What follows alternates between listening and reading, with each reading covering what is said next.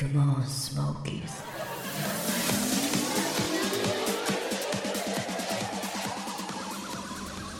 日本よりなんかいい国があるんだったら教えてほしいなっていう気が 実は。いやーだからねもうまあまあ前も言いましたけどもは為替のあれもありますけど高いあからいまあね。もうなんか日本で生活したい気分にもなってきましたね。いや確かにそれはねあの今日僕あのスワンナプームでうん。とりあえずあの1万円分だけ両替したんですよ。あそしたらね2100バーツぐらいでしたよ。あそう。はい。ほほ2100バーツよ。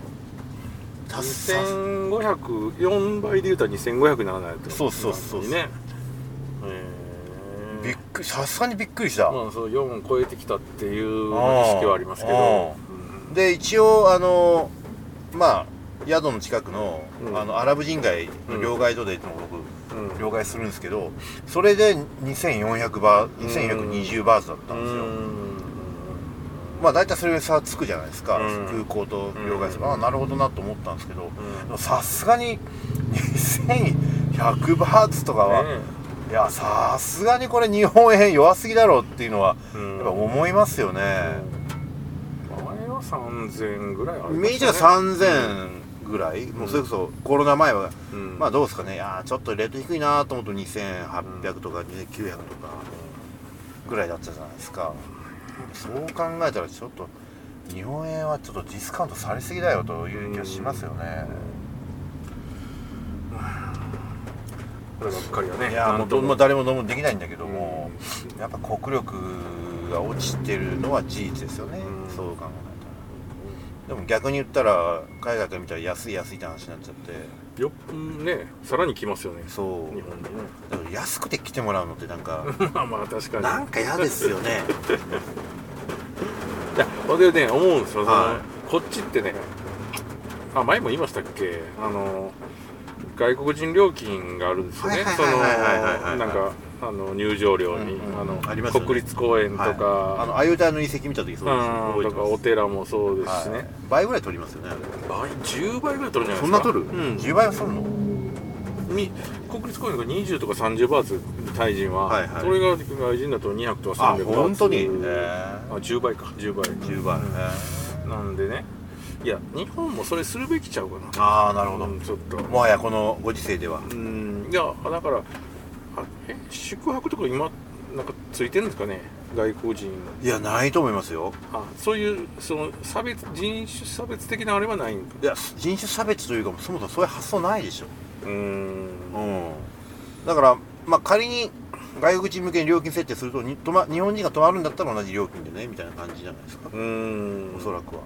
昔ねずいぶん昔ですけどあの札幌のあたりがそうだったんですよ。うーん。あの観光客向けの価格とうん。現地人の価格が実は差が結構あった時が、ずいぶん昔ね20年ぐらい前僕、うん。結構記憶してるんですよ。で何やったかというと現地人価格で飯食いたい時ってあのホットペッパーを必ずうん。コンビニで入手して、そこにクーポンがあるんですよ、うんうん。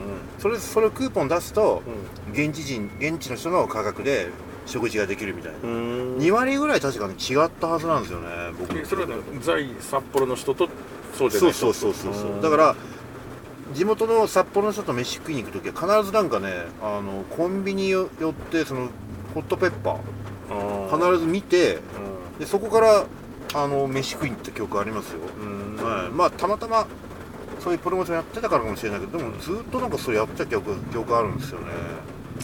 だからまあ外国人でもあの日本に住んでる人いるから、うんうん。なんかレジデンス価格とはいはい。ツーリスト価格みたいな。ああなるほどですね。うーんでいいんちゃうかね。ねやってもいいっすよね。とかえ高くなりすぎて日本人が旅行できないとかあるんでしょ？ありますあるあるある。あるそれめっちゃある。だってホテル取れないし。まあホテルにしたらそうか。じゃああれかレジデンス枠を少なくするみたいなことになってくるそうそうそうそう。当然それは一泊ね5000円で貸すよりも3万円で貸した方がいいわけで。うん。パパなんかすごいですよ今。ホテルの値段。高いよね。高い高いコロナの時なんかね。うん当たり前クソ安かったわけでみんなその記憶あるからね。余計に日本人泊まりたくないって話になっちゃう。うん。いやだから結局ほら今あの海外旅行のまあ、コロナが終わって海外旅行の需要が伸びてるじゃないですか、うん。日本以外は。うん。うん。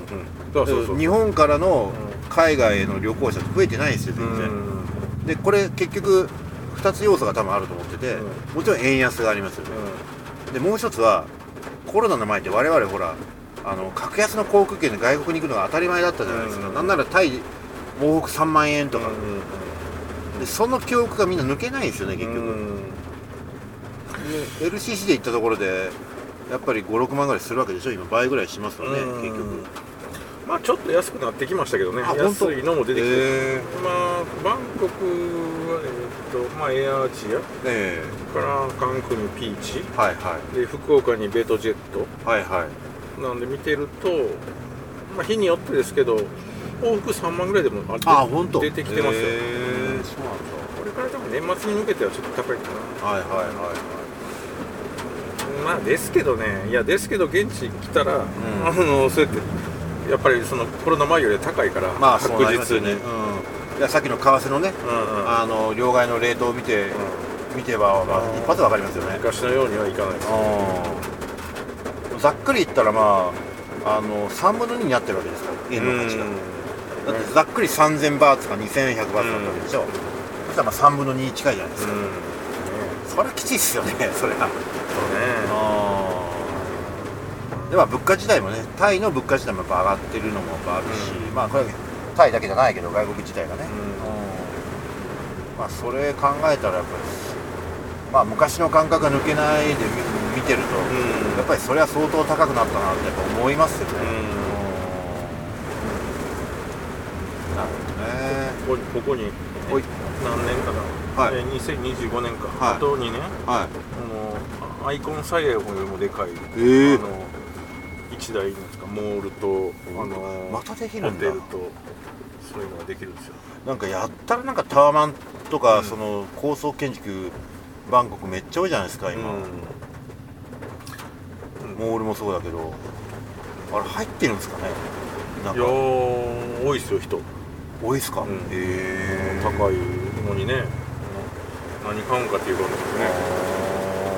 あれどうなんですか？タイも人口ってやっぱりバンコクにどんどん集中してきてるんですかああまあそれはあるでしょうね。あそう、うん。なるまあ今でもタイ人も見るし観光客も見るしってほどな感じはね。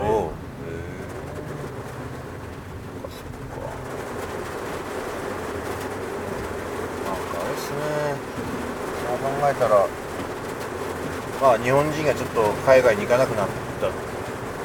で知らない間にどんどんまた世の中世界が変わっていく。うん。でそれを気づかないで我々は日本で中ばっかり見て過ごす。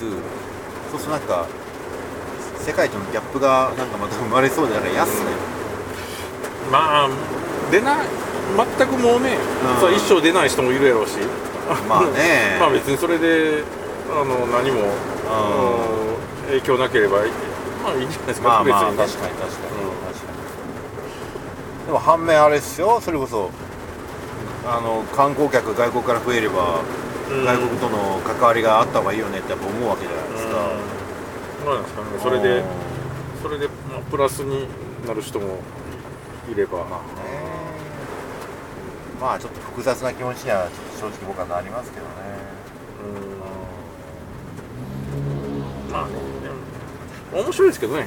あの海外っていうかねそう。いろんなとこ見るのは、うん。だからそうなんですよ。だから僕もあの本当ね円安とか航空運賃の高止まりとかっても結構ぶっちゃけ痛いんですけど、まあ極力工夫してあの過ごす海外に出て過ごしたいなと思ってこうやって来てるんですけどね、やっぱり国の外からなやっぱり国を自分たちの国を見るってやっぱり必要だと思うし、やっぱり海外に行くと海外なりのこう空気感ってあるじゃないですか。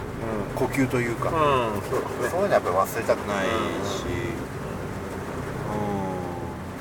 ん。まあ言うてもそんなあのしょっちゅう来れるわけじゃないんで、うん。ねやっぱり一つの国だと年に2回とか3回とか来れたら多い方じゃないですか、うだから割と変化をね感じることもできるので、うん。そう。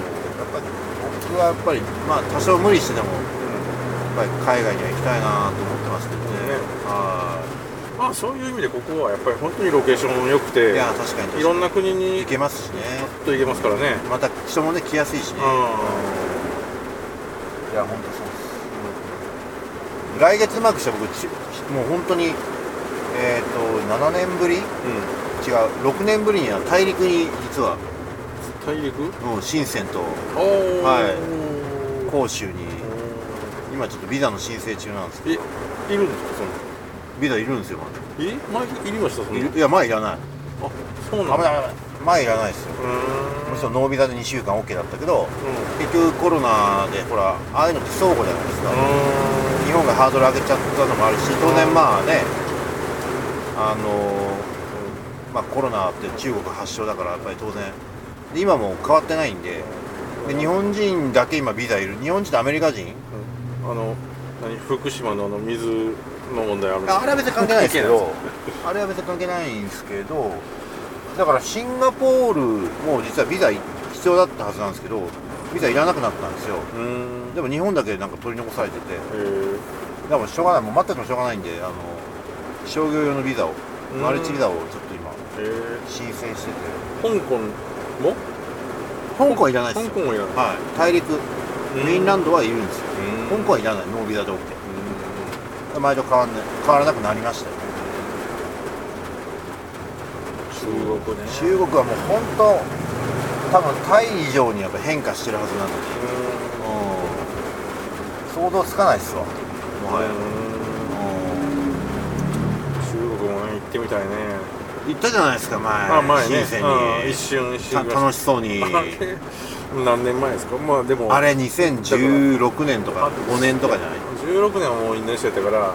2015年か。そう10その4年とかその5年とか10年15年。うん。深センで合コンしたじゃないですか。そうですね。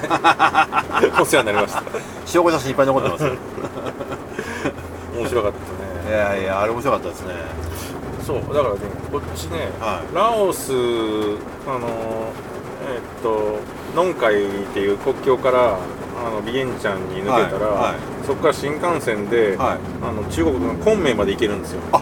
あ新幹線あの中中国の新幹線。新幹線が若い子若い子うんまああの横断あ新幹線そんなのできたんですか？ででできてるんでへそれ乗ってちょっと昆明まで行きたいなあいいっすね。で昆で昆明からなんかなんか上海とか近いんかなと思ったらそこからめっちゃ遠いめっちゃ遠いっすよ。ね めっちゃ遠いっすよ。5時間とか6時間とかでかかるんですよね、うんうんめっちゃ遠いっすよえーと中国広とかもいやめちゃめちゃ広いっすよ。うん。まあなんかそういうのもちょっとプランとしてはなるほど。あるし。いいですね。まあ確かにタイにね拠点があるとそういうのは結構行きやすいですもんね。上海ってそうなんだね。だからもう韓国のこの対岸やから結構遠いんですよね、どうですよ。飛行機で行くにしても逆にあれでしょやっぱり羽田羽田上海なんてめっちゃ近いですもんうーん。2時間で行けるから。あれあそうなんですよ、僕いつもは半分帰ってるみたいなもんなんだはい。羽田上海路線ってやっぱ羽田羽田プードでなんかあの本茶本茶。うん。う羽田本茶では2時間10分ぐらいなんですよ確か。あれもあっちまですよ。めっちゃ近くで便利でいいですよ。はい。そう上海は本当に日本からめっちゃ近いんで昆明とかもうもうめちゃめちゃ 東寄りじゃないですあか。あそういうことなんですよ、ね、めっちゃ遠いいっすよ。だから僕中国の国内線も何回か乗ったことあるんですけど、うん。深センで仕事して、うん。あの寧波とかうん。それこそ上海とか。あと上海から北のちょっと町とか行った国内線で移動するんですけど、うん。まあまあかかりますよあれ、ね。本当に。えかといってこっち側のね、あのーミャンマーの上とかえーっとネパールの上とかも中国なわけでしょ、そうそう。めっちゃ広いですよめねっちゃ広いっすよ。まあ当たり前ですけど、うんあれを一つの国として統治するのは生半可じゃない。すごいですよね。本当に、うん習近平の気持ちもわからなくはないっていう。強権に従う気持ちもわからなくはないなっていうね。うん。それはやっぱり多少こわもてじゃないとまとまりつかないでしょっていう。う、ん。ね、文化も違えば。特にあのね内陸部になればなるほど人種が違うわけだか別にそれを肯定してるわけじゃないけども。なるほど。まあでもあれですな。それもこれもあの奥様かな奥様のオーディトが終わった後ですね。いやいやまあ別に行くのはね、いやうんうん一人で別に行きますよ。あ本当？この前もあのあそこえーっとホーチミン行ったしあ一人で。へえうん。弾丸でしたけど。あそれはね1時間半ぐらいかな。あ本当、うん。へえベトナム全部変わりました？いやほんあ前に行ったことあったけどそんなにねよく知らなかったあの通り過ぎただけだったんで1日ぐらいだったかな。だからうんまあそんなによく見てないんですけどあ。まあホーチミンはホーチミンでいいですよね。うまあにバンコクに似てるんですけど、はいはいはい。まあ女の子も綺麗やしね。ああ言いますよね。うん最近我々の周辺ではなんかあのベトナムファンが増えてきちゃって、うん。ちょうど今同じタイミングで専務今おベトナムいますよ。えー、そうですか、うん。あのーいやこっちタイよりもやっぱり可愛いね。あ本当？可愛いというか色が白いからあー。なのかな。スタイルのいい女性が多いイメージがすごうんそうですね、うん。そっかベトナムか。うん、街もねなんなんとなく、はいはい。あの洒落てるというか感じよかったへですね、え僕まだベトナム行ったことないです。えーそうなんですか？うんないの。うんうーん。行きたい行きたいと思いながら。いいと思いますよ。はいずっとスルーしてきました。うそうないんですよ意外と。んベトナムねちょっとハノイだとここからハノイだと遠いけどホーチミンだったらすぐ行けるから。あそうなんですか。ん。まあ経由して行くのでもいいんじゃないですか、はいはいはいはいはい。あ確かに。ちょっとね仕事で行くことが多分あると思うのでですか。はい今のビジネスの延長で。うちょっとね今ほら中国とアメリカってあの今いろいろ問題あるじゃないですか。んうんうん。なので中国で物を作ってアメリカにその物をその出荷するのって結構大変なんですようーん。で大体皆さん中国の人ってベトナムに工場を作るんですようねでベトナムだからだと関税の問題がすごくあの中国と比べて楽なんですよ。うん。で今我々僕の今やってるビジネスのパートナーがベトナムに工場を作ってでそこで生産をちょっと始めてるんでうん。多分近いうち見に行かなきゃいけないんですよね、えー、どっち？えっと、ホーチミンの郊外、ああいいですね。うん。だと思いますよ。あホーチミンハノイ。あのどっちだっけ忘れてた。なんかあのこ工業団地があるんですよ。でそこにちょっとねあの早くおいでって言われてるんで、ただ中国の工場まだそこ行ってないんだよね僕はあうーんの、今のビジネス始めてから。うん。そこにこあの来月ちょっと行く予定でいるんですよね、昔行ったことあるんですけどね。もう8年ぐらい前ですけど。コロナ明けてあれいやもうもうとにかくもう動くしかないですよ。うん。もうあのじっとしてても。活発になってきますね。ああもうとしても何にも始まらないですから、うん。僕なんか動いて何もなんで、はいまあそんな感じで。じゃあちょっとまた後ではいはい。中華街からまたうんレポートさせていただきます、はい。はい、よろしくお願いします。ははい、えー、と中華街で飯食ってですね。はいはい。で車両つなちょっとあの、バーが連なってる。これな,、ん、なんていう場所なんですかこここれソイ八やソイ八うんはでちょっと軽く飲んで、うん。またちょっとうん車で移動中なんですけどもはい。さっきカスタムさんからちょっと僕衝撃的なうん。ことを教えてもらったんですけど、うんうんそのまあみんながそうではないっていう前提でね、はいはい。あと変なその視点が入ってるわけでもないんですけど、うんうん要するにヒジャブをかぶってる女性っていうの あはそそこね。それね。これ。だからやっぱここにタイに、はいえーもう1年住みまして、はいはいはい。まあ、そんなに活動はしてないですけども、はい。まあ感じるところはねいやこそうそうそれそれ。こっちの子も可愛いっていうか綺麗な、あの多いんですよ。はい。多いんですけど、はい。うーんまあそういうことも、はい。まああのなきにしもあらずなんですけど、はい。うんやっぱりインドネシアを懐かしむというか よかったなみたいなことが多いんですよ。多いと。でその感覚っていうのはカスタムさんに限った話ではなくうん。インドネシア駐在を経験してうん。タイに移ってきた人が皆さん総じておっしゃることに 結構おっしゃると。そういうことですよね。まああのまああの意見は合いますね。ねそうだよね、のは、はい。やっぱりこの国は何でも自由というかあのあんまり制限はないんですよね。開けっね。うん。なんかまあそれはそれでいいところなんですけど、はい。インドネシアはやっぱりイスラムっていう宗教があるんでね、はい。はい。何かとこう制約があって。例えばお酒飲んじゃいけませんとか。ね。ムスリムの人？うん、豚食べたらダメダメとか。あるいは、いわゆるヒジャブ？うん、あの女性は肌を隠すっていう、ね今傍りにあの肌の露出が激しい女性が3人いますけども、うんねあんなのインドネシアだったら、まあ見ることないですから。ないよね、うん。いたら即あの捕まっちゃうよねあんなの、うん。まあそういうだからそういう露出系のはい。格好もできないっていう。できないと。うん、ヒジャブかぶってなくてもね、はいはいはい。でそういうちょっとこうなんかあの同調圧力的なのはいはいはいはいはい。があるのは事実ですよね、なるほど、うん、でそういう時に、はい。うんまあ、仲良くなる子。はい。仲良くなる子。はい。の中には、はそういう、まあ、ヒジャブをかぶってる子もいるんですよね、はいはいはいはい。なるほど。まあそれはそうですよね、うん、多くがやっぱイスラムの、ね人ですから、でもまあそういう子に限って、はい。やっぱりあの、まあ、部屋に入ると、部屋に入ると。まあ、変わるっていうかね。お表変するということです。そうですね。そうそういうのがこうまあ。ちょっとその辺のプロセスをね非常に興味深くさっき聞いてたんですけど、要するに、まあ、ヒジャブかぶってる子と、うん。まあお店、まあ、要するにそのご飯食べてましたと、うん。で当然イスラムの子なん子なんで、うん。まあ、アルコールは飲みあません。もちろんもちろん飲まないですし。まあお茶とかソードドリンクで晩ご飯食べてると、うん。でそこからまあちょっと雰囲気雰囲気も良くなって。うん。でもう一軒行こうかって話になるわけですそうですね。あうん。まあでも飲みたいから飲みい。や俺は飲みたいから、はいはいはい。まあこっちは飲んでるんですけど、うんうん飲んでるんやけどまあもうちょっと飲みたいからまあまああのうちにも来るかという。そこがねおかしいと思うんですよ。いやあのねいきなりうちに呼ぶっていうのはね、うん。いやいいんですけど、うん。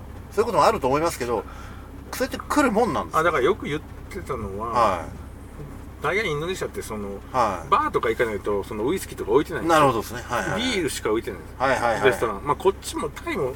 似たようなとこあるんですけどうんうんうんだからそういうあのビールじゃなくてはい。ビンタンじゃなくて、はい。そういうウイスキーとそういうあの違うのを飲みたいからあの家にあるのを飲みたいよとと。そこにでもバーに行けばいいじゃないですか女性と一緒にでバーが、、はい。やだからその彼女は、はい。そのバーには行かないですからバーってもうさお酒しかないいはいはいはでそいなるほど。まあいやまあまあ水でいいですっていう話もできんやけどなるほど。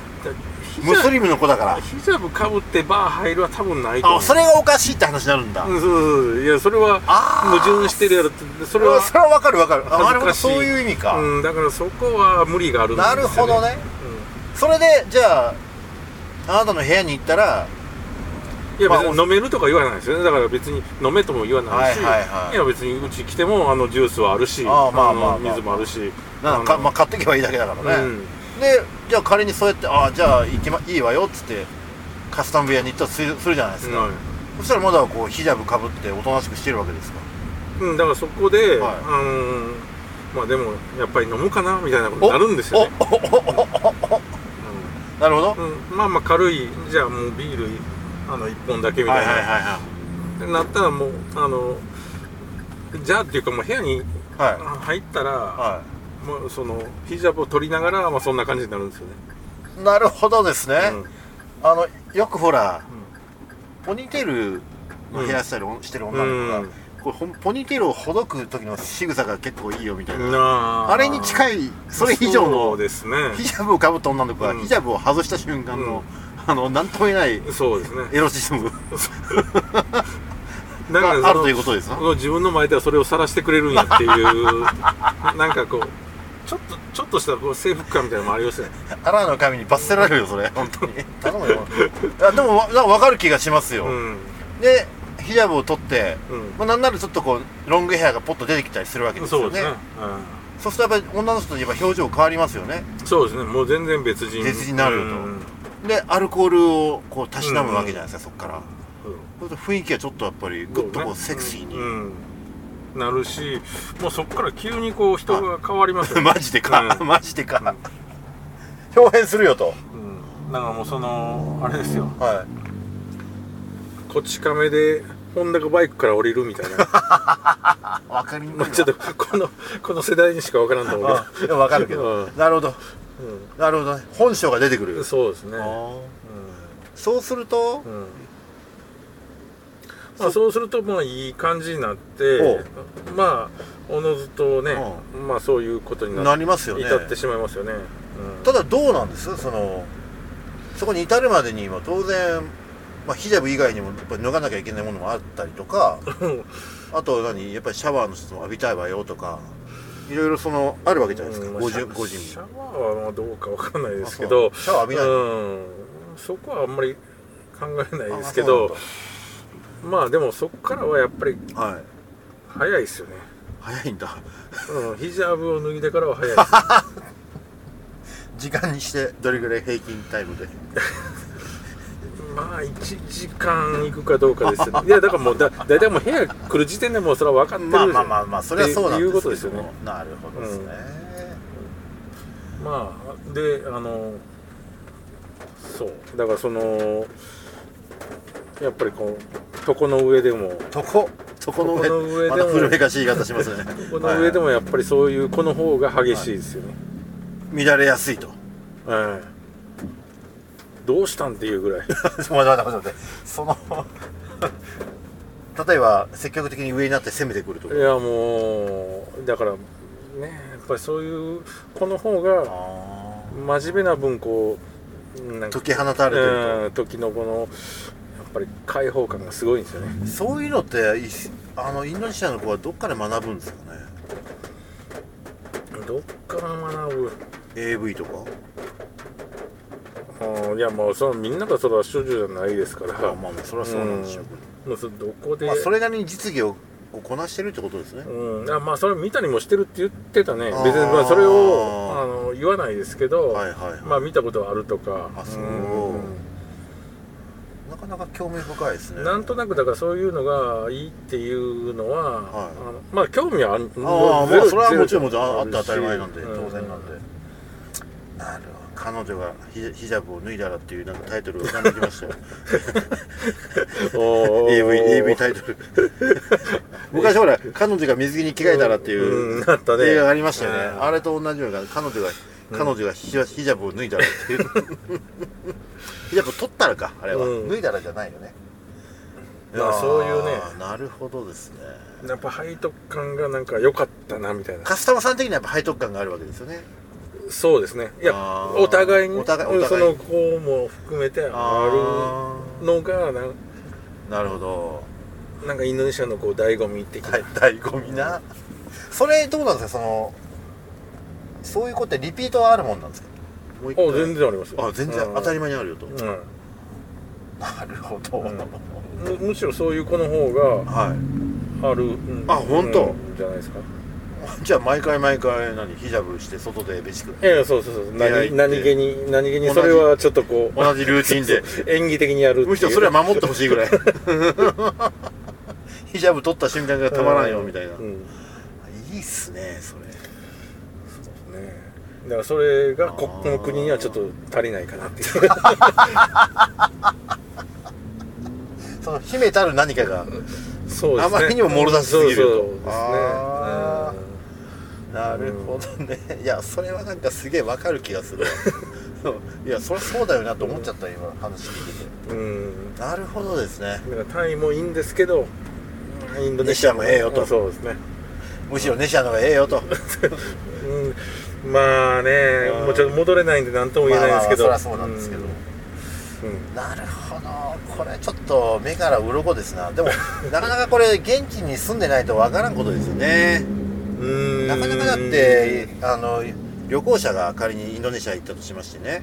まあそうね。そこまでちょっと時間かけて深い中にはなうんなれないし。うん。だってヒジャブの子ってなかなかナンパできない、うん。声かけられない、まあ、そもそもそういう場にいないじゃないですか。そうね。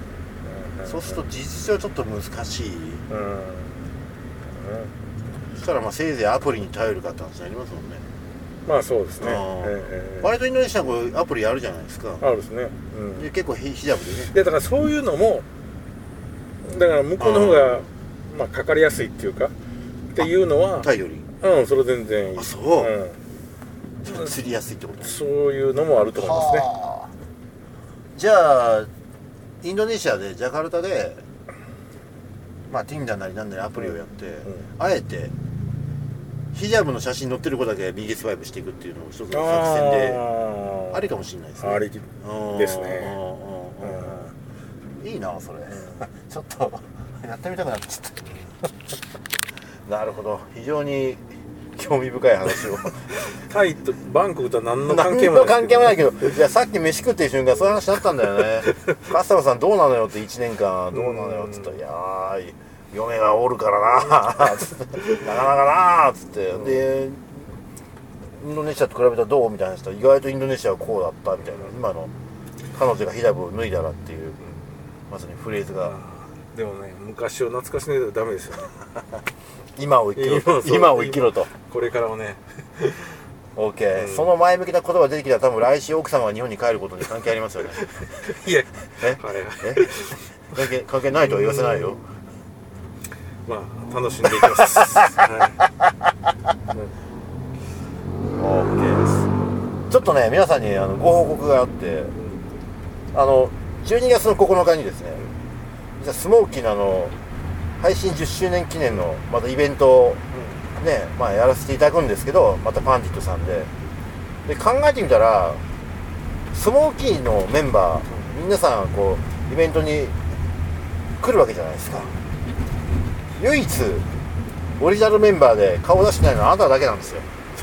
すいませんいつも申し訳ないです。海外駐在だから。はいはい。なんか今回はなんか行け行けそうな。行きたいですね。うん行きたい。ちょっとカスタムさんがどんな顔なのかをちょっとね 皆さんちょっと。晒すほどのもんでもないですいけど。やいやいやいや。ちょっとあのこれまでねジャカルタ6年でタイ1年、うん。この7年間の悪行三昧をねちょっとねいろいろいや暴露そんな大したことしてないですけど。何を言ってみやジェンガのジェンガ男が。ちょっとこの辺の話もちょっとねうん。あのイベントの時にいろいろお話を聞かせていただければ。でうん。